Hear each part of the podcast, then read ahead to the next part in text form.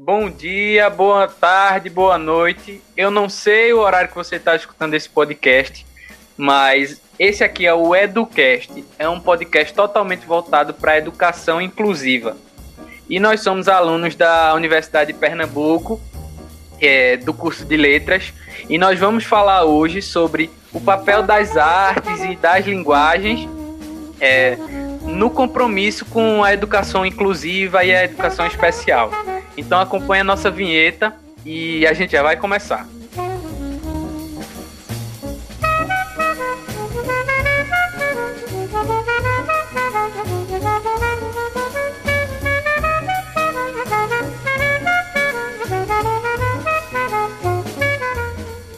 Uma teoria que me vem à cabeça é a de Vygotsky, porque ele diz que a cultura é a única forma de incluir todos no ambiente social e, sobretudo, no ambiente escolar.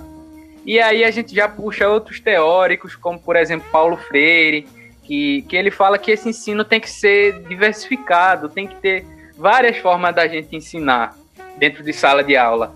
E não aquela educação bancária, aquela educação que não muda, entendeu? Então, acho bastante pertinente isso é, da questão da cultura, que tanto Vygotsky como Paulo Freire mais na frente defendem. Então, a arte dentro de sala, é, a música, a pintura, ela contribui bastante nesse aspecto. É, e além disso, o uso das linguagens, como por exemplo a linguagem não verbal, com as figuras, é, deixa tudo mais interativo, sabe?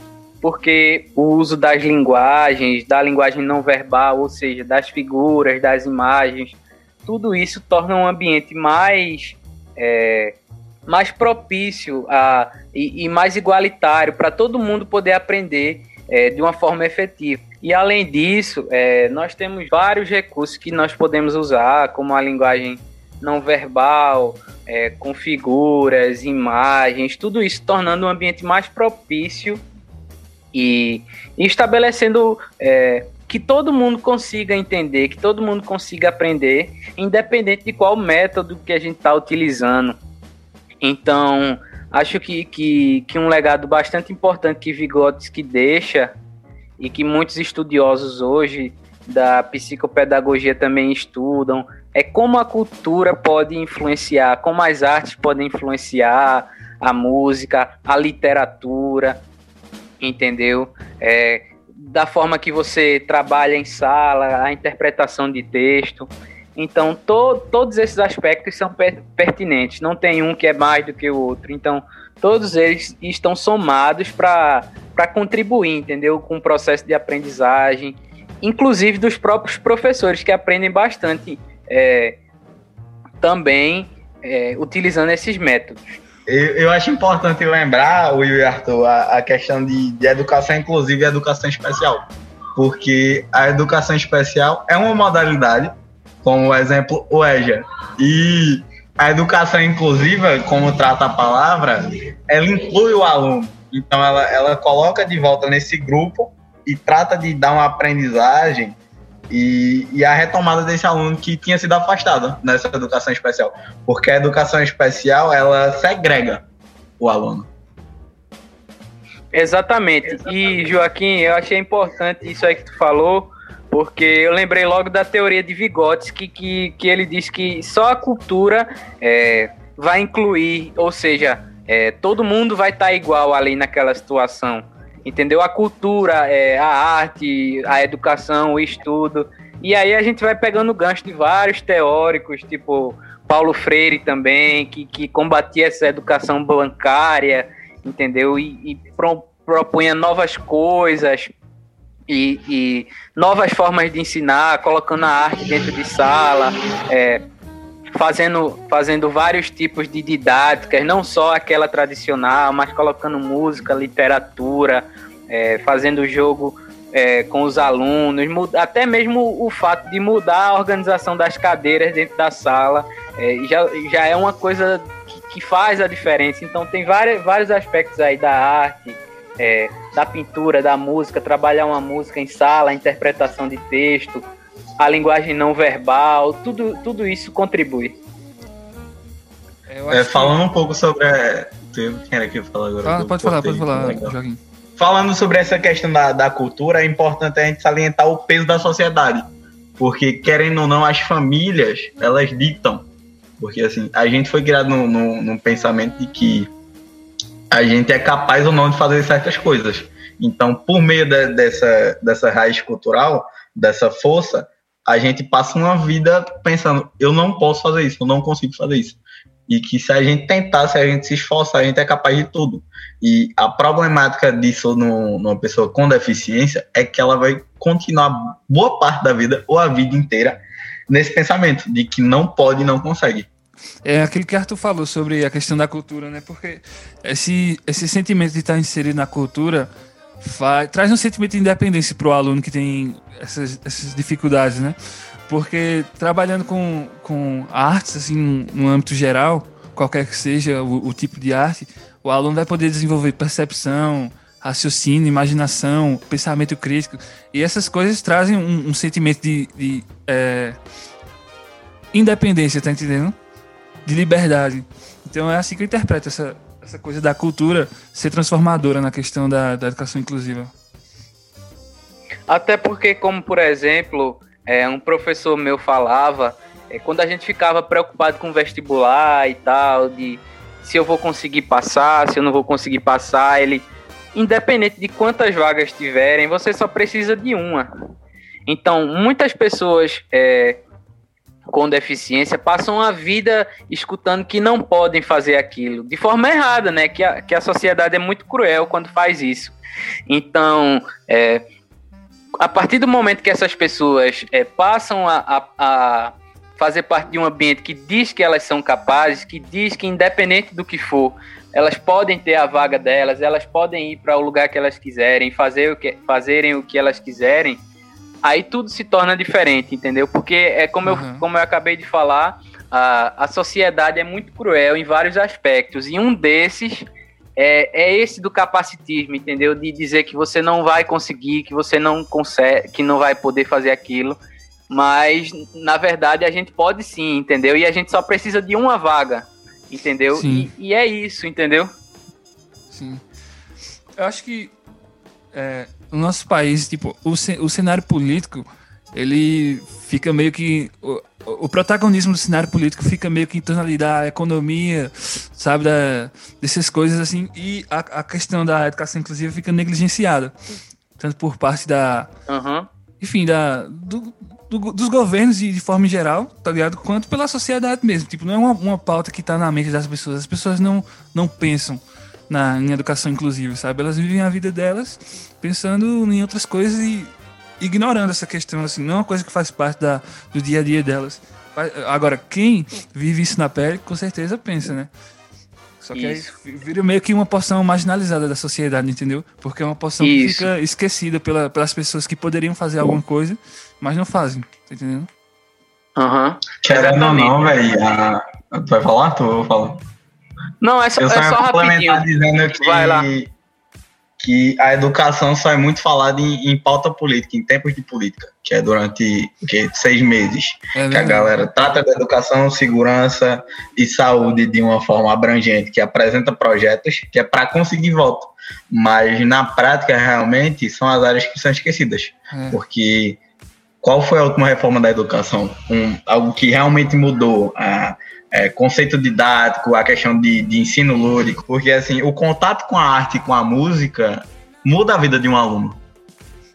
E principalmente de, de uma pessoa com deficiência, porque que muda o pensamento ao entorno dele, a gente acaba mudando a cabeça desse aluno devido a esse contato. Então, a literatura, o teatro, a dança, a música, a pintura são transformadores de vida. Sim, sim, com certeza. E, e também é, essa questão da negligência, ela não parte só do, do Estado, só. Também parte da mídia. Tem, tem várias entidades aí que, que estão nesse bolo, que são responsáveis por isso, por essa crueldade. Porque é, quando a mídia, as televisões não dão a devida importância, quando o Estado não dá a devida importância e a própria sociedade também não dá a devida importância, tudo isso contribui para esse problema estrutural, né? E como diria Bauman, na, na teoria da, da modernidade líquida, tá tudo, em, to, tudo hoje em dia tá assim, né? Efêmero e a, a, a individualidade, o egoísmo, entendeu? As pessoas não têm consideração com as outras. E, e, isso é bastante grave, né? O que é que vocês acham? É exatamente isso, é que nem o Joaquim falou, né? Agora, no ano da eleição, todo mundo vira o paladino da educação, tá entendendo? Todo mundo tem as soluções e, e é, comentários a dar. Só que durante os outros quatro anos ninguém, ninguém lembra. É uma porção marginalizada da sociedade que vive esquecida ao Léo, tá entendendo? Fica, sim, sim. fica na, na mão de professores aí, geralmente, né? Que se dispõem a tentar fazer alguma coisa, uma movimentação nesse sentido, tá entendendo? Uhum. Sim, com certeza. E, e passando para a parte da, da arte agora, mesmo em si, é, tem várias formas que a gente pode trabalhar, entendeu? Como, por exemplo, é, pegarmos obras como Morte e Vida Severina, por exemplo, de João Cabral. É, a, a, gente encontra ela onde, por exemplo? A gente encontra no livro, que é, que é a obra original, como foi escrita, o Alto de Natal, mas também tem um filme é, mas também tem uma versão recente que foi em, em desenho animado, em animação. E tem a, a, música também de Chico Buarque, que, que ele gravou para o filme. Então, tem várias formas que a gente pode pegar uma determinada obra e trabalhar ela em sala. É, fugindo daquele, daquele, daquele modelo da educação que era bastante arcaico, que, que obrigava os alunos a decorarem, a colocava uma pilha de livros, por exemplo, desde a época da tabuada, de, de, você ter que decorar a tabuada inteira. A gente sabe que hoje tem outras formas da gente aprender. Então, se a gente pega uma determinada obra e trabalha, sei lá, com figuras, com imagens, com desenho animado, entendeu? É, explorando a audição, a visão, o tato dos alunos. Então, tudo isso contribui, entendeu? Não é só é, aquele modelo de o professor fala, o aluno escuta e pronto. Então, tem que ter uma problematização e, e, e, fazer com que o aluno é, conteste. E isso é bom, entendeu? Porque eu vejo casos de professores dizendo, reclamando porque o aluno pergunta demais. Entendeu? Então isso é inadmissível, porque, porque a proposta de hoje é, é bastante diferente do século passado. Hoje em dia é, é troca, né? a didática hoje é bastante diferente. Então tem que ter essa troca do aluno com o professor, de debater, de contestar. E, e quanto mais a gente tem é, recursos diversos, melhor fica para todo mundo, entendeu? Sim. Principalmente para as pessoas com deficiência. Principalmente hoje, né? Porque hoje a gente tem tecnologia é capaz de tornar qualquer ensino de qualquer, qualquer disciplina muito mais interativo do que nunca. Tá entendendo? Uhum. A, a internet, a tecnologia como todo assim, virou um, um espaço mais democrático assim, de como uma forma de, de é, inovar na questão da educação, tá entendendo? Sim, sim. De elevar para um próximo nível. Tipo, a questão do livro, por exemplo. De repente, para um. para para um, alguém que tem é, deficiência visual, fica inviável a questão do, do livro físico, mas existe o, o audiobook, tá entendendo? Isso, enfim, exatamente. Essas alternativas, assim, velho. E isso nunca é citado nas escolas, nem nunca é estimulado, tá entendendo? Exatamente. É, é, meio esquecido. É isso que faz falta na, nas redes sociais, né? É, é, isso faz bastante falta, porque a gente pode ver a diferença do Ibope é, que, que é dado para as Olimpíadas, não querendo desmerecer, mas quando, quando a gente trata das Paralimpíadas, do que passa na televisão, do que passa no, no nas redes sociais, entendeu? Então poderia uhum. ser bem mais mostrado, entendeu? Para a população, poderia nos principais veículos de comunicação, principalmente, entendeu? Nas revistas, nos jornais, nos jornais da televisão, no Instagram, entendeu? Tem várias ferramentas que a gente pode é, compartilhar isso aí, mas que não está sendo compartilhado o quanto poderia ser, né? É verdade. E aí, Joaquim, quer falar alguma coisa?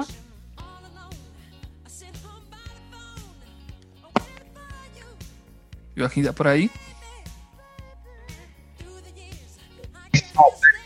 Um, dois, testando. Som, som. Tamo ouvindo, tamo ouvindo. Som. Vai. Pronto. sai, boy. eu só vou falar um pouquinho sobre a questão do, do acesso, né? Porque, assim, com o passar dos anos e, e o, ad, o advento da tecnologia pelos civis na década de 90 e a facilitação no. Ah, o que é uns seis anos, eu acho, que as massas conseguiram acesso a smartphone, não menos quatro anos, eu acho, porque assim, que realmente todos, ou pelo menos a maior parte, uma maioria da população brasileira tem acesso, mesmo que não seja um aparelho de intermediário, com a qualidade melhor, mas a maioria da, das famílias tem acesso a pelo menos um, um celular ou um computador. O computador sendo mais difícil devido ao, ao gasto e devido à questão de, de internet em muitas áreas. Mas que esse acesso auxilia basicamente no, no ensino, porque temos a questão do audiobook, temos a questão do, dos, dos podcasts, dos vídeos, do, dos filmes, do, de um contexto maior para que está sendo passado. E, e essa acessibilidade ela auxilia nesse processo de inclusão. Sim, sim. E, e pegando o gancho de Joaquim aí, é, para falar dos nossos tempos de hoje, né? Por exemplo, com essa pandemia, é, a gente só tem a educação à distância por enquanto, é, de forma geral. Assim, tem alguns lugares que estão voltando, mas no geral, o que ainda para na sociedade é a educação à distância, que é isso aqui que você, você que está aí ouvindo esse podcast, isso aqui é educação à distância, entendeu? Então, são essas diversas formas da gente é, contribuir com a educação. Tem postagem na internet, tem TikTok, sei lá. Então, tem várias coisas, Spotify. Então, hoje em dia tem um campo muito vasto. E como o Joaquim vem falando, que essa, essa tecnologia está chegando para todo mundo, claro que a gente sabe que tem, que, que tem as pessoas que, que não têm condições e tal, mas como, como cada ano que passa vai, vai aumentando o número de pessoas que, que têm acesso à internet, então, fica muito viável também, entendeu? Para a gente poder debater sobre esses temas. E você que está lá do outro lado do Brasil, a gente está aqui em Pernambuco. Você que está lá do outro lado do país e está escutando a gente, está tá querendo ou não, é, criando dúvidas aí na sua cabeça, é, especulações, entendeu? Críticas, entendeu? Então, esse é o objetivo, é o debate. E, e isso é que vai transformando, entendeu? E a arte e as linguagens, como é o tema do nosso podcast, é, são, são o nosso norte, assim, entendeu? Nós, estudantes de letras e tal. Então a gente tá, tá vendo isso sempre, independente da cadeira que a gente tá cursando, a gente sempre dá de cara com, com a arte, ou então com a literatura, com, com os tipos de linguagem. Então é bastante importante isso, entendeu? E em tempos de EAD, é, também a gente vai é, conseguindo novas formas de aprender, de ensinar, e é um processo constante de ensino-aprendizagem. E aí, galera, o que é que vocês têm? Eu acho que é importante também tratar sobre a questão dos termos, os termos que eram utilizados. Um sim, exemplo sim, deles sim. É, é, é mudinho. A gente diminui a pessoa. A gente, pelo termo, o diminutivo, a gente não considera uma pessoa por completo. Então, outros termos, por exemplo, mongol e mongoloide, que era associado ao preconceito científico do século XIX, devido a pessoas com síndrome de Down terem aparências a pessoas da Mongólia. Então, tanto o preconceito racial quanto o da, da sociedade em geral, porque discrimina e diminui todo um grupo. Exatamente, isso é inaceitável, né? É, houveram épocas que, que, que isso não, não era crime, mas hoje a gente tem que ter a ciência disso, entendeu? Que não é mais deficiente ou surdo, surdo mudo. A questão é pessoa com deficiência e pronto, entendeu? E, e, e é isso que a gente tem que ir aos poucos, é, colocando, não aos poucos, perdão pela fala, a gente tem que mudar isso, entendeu? E para mudar é, é, de forma que, que, correta, assim, a gente tem que começar a usar. Porque aí a gente usando, nosso vizinho vai usar, nossa família vai usar esses termos, entendeu? Então, quando a gente vê, vê algo errado, a gente já tem que ir lá em cima, entendeu?